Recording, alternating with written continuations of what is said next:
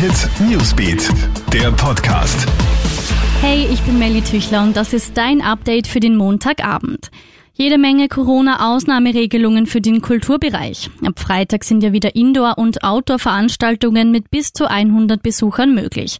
Kunst- und Kulturstaatssekretärin Andrea Meyer hat heute die dazu nötigen Regeln präsentiert. Ein Meter Mindestabstand wäre ideal. Es reicht aber auch ein freier Sitzplatz zwischen den Besuchern. Dann muss allerdings während der Veranstaltung der Mund-Nasenschutz getragen werden. Bis zu vier Erwachsene, die gemeinsam die Veranstaltung besuchen, dürfen sogar direkt nebeneinander sitzen, also wie im Restaurant. Mega Sparpläne bei der Auer. Rund 3000 Beschäftigte des Bodenpersonals werden heute und morgen über ein Sparpaket abstimmen, das vom Vorstand, dem Betriebsrat und der Gewerkschaft vereinbart worden ist. Es geht vor allem um Einsparungen bei Gehaltsanpassungen und die befristete Reduktion von Gehältern. Sehr schmerzhaft. Es geht aber nicht anders, sagt Bodenbetriebsrat-Vorsitzender René Pfister. Und es wird wieder gemustert. Die Stellungskommissionen des Bundesheers haben ab heute ihren Betrieb wieder aufgenommen.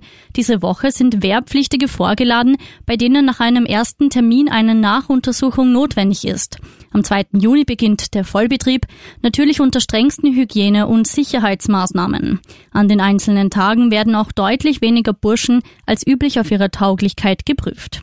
Alle Updates und News gibt's für dich immer im Kronehit Newsbeat, online auf kronehit.at und in unseren täglichen News Podcasts. Kronehit Newsbeat, der Podcast.